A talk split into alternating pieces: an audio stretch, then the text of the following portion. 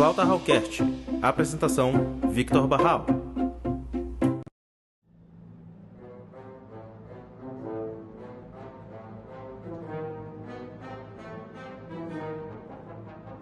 Fala galera, sejam todos bem-vindos. Este é o nosso 41 episódio da primeira temporada do Flauta Hallcast, seu podcast musical.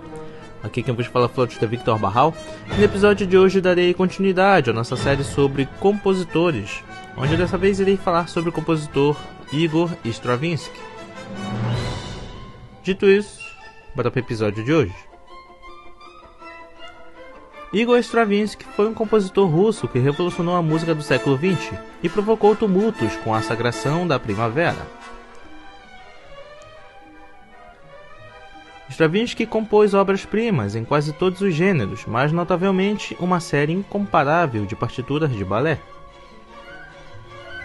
Ele descobriu uma maneira de repensar os ideais criativos dos séculos 17 e 18 em um idioma totalmente contemporâneo e ao fazer isso, encontrou um dos movimentos mais vitais e de longo alcance dos últimos 100 anos: o neoclassicismo.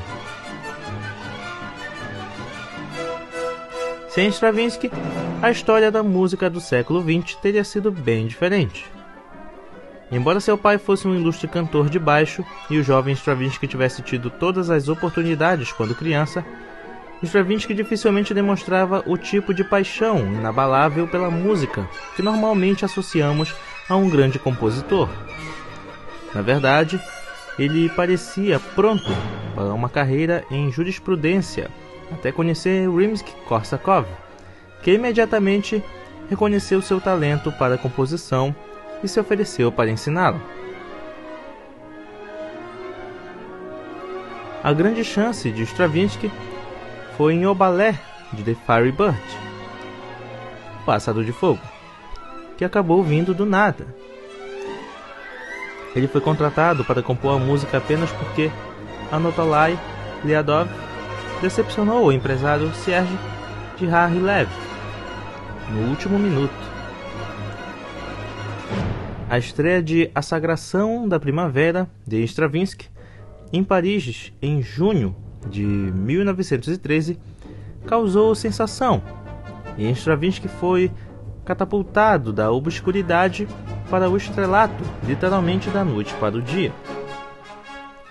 A performance notória, interrompida por uma chuva de ruídos do pátio da galeria, terminou em um caos de, com facções, rivais gritando insultos umas às outras, e o maestro e músicos fugindo em desordem. É um dos milagres da produção de Stravinsky que, embora cada peça não pudesse ser de mais ninguém, não há duas obras que soem remotamente iguais. Uma curiosidade: em 1942, o grande bailarino e coreógrafo George Balachine contratou Stravinsky para escrever uma curta peça musical para um balé com elefante, durante a qual se levantaria a então esposa de Balanchine, Vera Zorina, nas costas. Dito isso, esse aqui foi mais um episódio do nosso Flauta Hallcast.